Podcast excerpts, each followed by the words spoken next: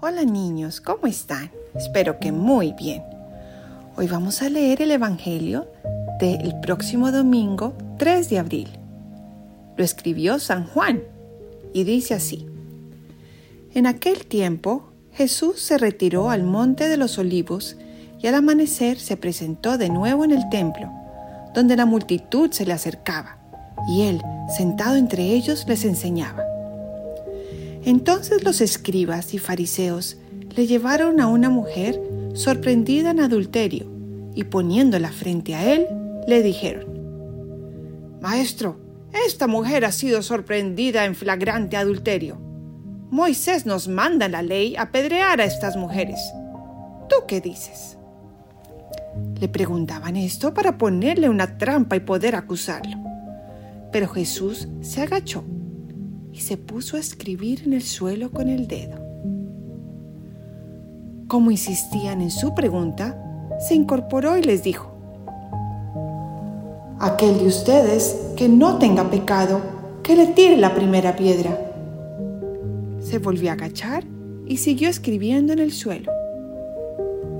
Al oír aquellas palabras, los acusadores comenzaron a escabullirse uno tras otro, empezando por los más viejos, hasta que dejaron solos a Jesús y a la mujer, que estaba de pie junto a él.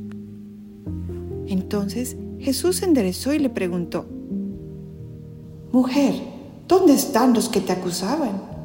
¿Nadie te ha condenado? Ella le contestó, Nadie, Señor. Y Jesús le dijo, Tampoco yo te condeno, vete y ya no vuelvas a pecar. Palabra de Dios, te alabamos Señor. Bueno niños, en este Evangelio Jesús nos deja una gran enseñanza. Creo que todos nos ha pasado en algún momento que vemos a alguien, algún amigo o alguna amiga o algún compañero que es muy grosero sea con los profesores que les habla de forma altanera, o sea con los estudiantes que de pronto tratan mal a alguien, o critica, o le grita, o es brusco, ¿no? Esto siempre va a pasar. Y en nuestro corazoncito eso nos hace sentir mal y nos hace sentir rabia. Y muchas veces criticamos y hablamos mal de esa persona. He escuchado inclusive que a veces dicen, uy, es que yo odio a ese niño, odio a esa niña. Bueno, pues Jesús nos enseña algo distinto. Jesús nos enseña, primero, que debemos rezar, pedir a Papá Dios por el corazón de ese niño o de esa niña.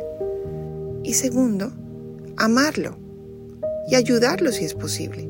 Y si no, simplemente con nuestro ejemplo de cariño, de respeto, mostrarle que es mejor ser bueno y tratar bien a los demás y no tratarlos mal. ¿Y por qué niños? Porque nadie sabe lo que está en el corazón de ese niño o de esa niña que se está comportando mal y por qué lo está haciendo. Les pongo un ejemplo.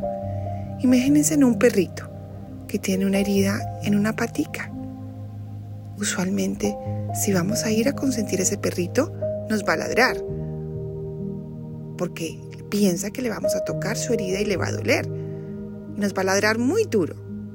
Eso mismo pasa con las personas. Cuando tienen alguna herida en el corazón, sean porque han sido tratados mal, han sido discriminados, alguien no lo ha querido o ha tenido problemas en su casa o problemas en el colegio, pues hay veces se comporta mal y de forma agresiva, pero es porque tiene una herida en el corazón. Entonces Jesús nos enseña que estas personas que a veces son groseras y tratan mal, como decía niños, debemos primero rezarle a Dios por ellas y segundo, con nuestro ejemplo, amarlas, ser amables, mostrarles que es mejor ser querido y tratar bien a los demás. Bueno, niños, entonces recordemos, nunca juzgar y siempre, siempre amar. Les mando un gran abrazo y los quiero mucho.